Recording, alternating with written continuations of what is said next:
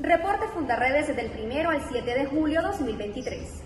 Tras cumplirse dos años de la detención arbitraria del director general de Fundarredes, Javier Tarazona, integrantes de la organización a nivel nacional realizaron varias acciones para visibilizar el hecho, entre ellas la entrega de incidencias ante la Defensoría del Pueblo en los estados Táchira, Mérida, Falcón, Apure, Bolívar y la ciudad de Caracas pancartazos y el lanzamiento del documental Javier Tarazona de Defensor a Víctima, dos caras de una realidad.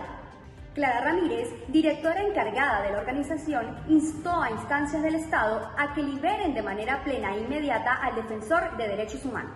El alto comisionado de las Naciones Unidas para los Derechos Humanos, Volker Turk, manifestó su preocupación durante la presentación de su informe sobre Venezuela por el caso de la detención arbitraria del director general de Fundaredes, Javier Tarazona, y reiteró su reclamo para que sean liberadas las personas que se encuentran detenidas arbitrariamente en Venezuela. El Observatorio de Violencia de Fundaredes alertó que entre enero y junio de 2023 se registraron un total de 27 homicidios relacionados al delito de la extorsión en el estado Zulia. Del total de fallecidos, 8 fueron víctimas de extorsión por parte de las diferentes bandas criminales que actúan en este territorio.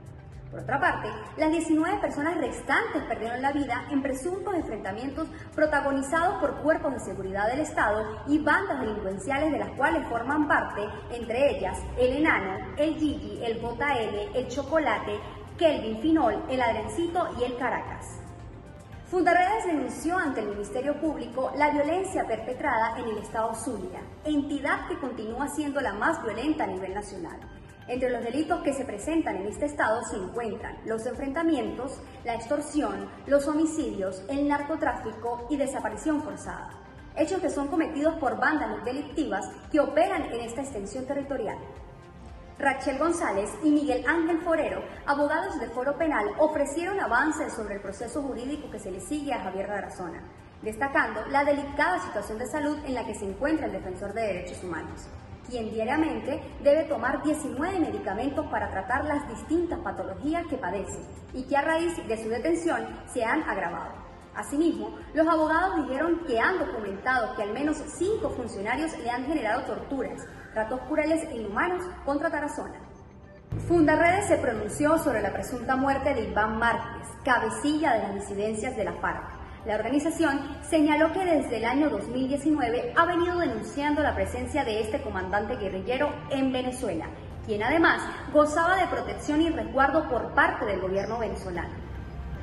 El Observatorio de Educación de Fundaredes denunció que la escuela estatal El Blanquiscal del Estado Mérida colapsó en el año 2010.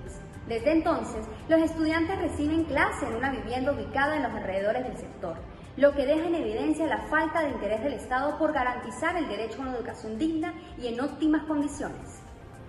El Observatorio de Ambiente de Fundaredes consignó una incidencia en la Defensoría del Pueblo del Estado Táchira, solicitando que se generen acciones para detener una problemática ambiental en el municipio Pedro María Oreña, producto de la fuga de aguas servidas que está afectando a la colectividad.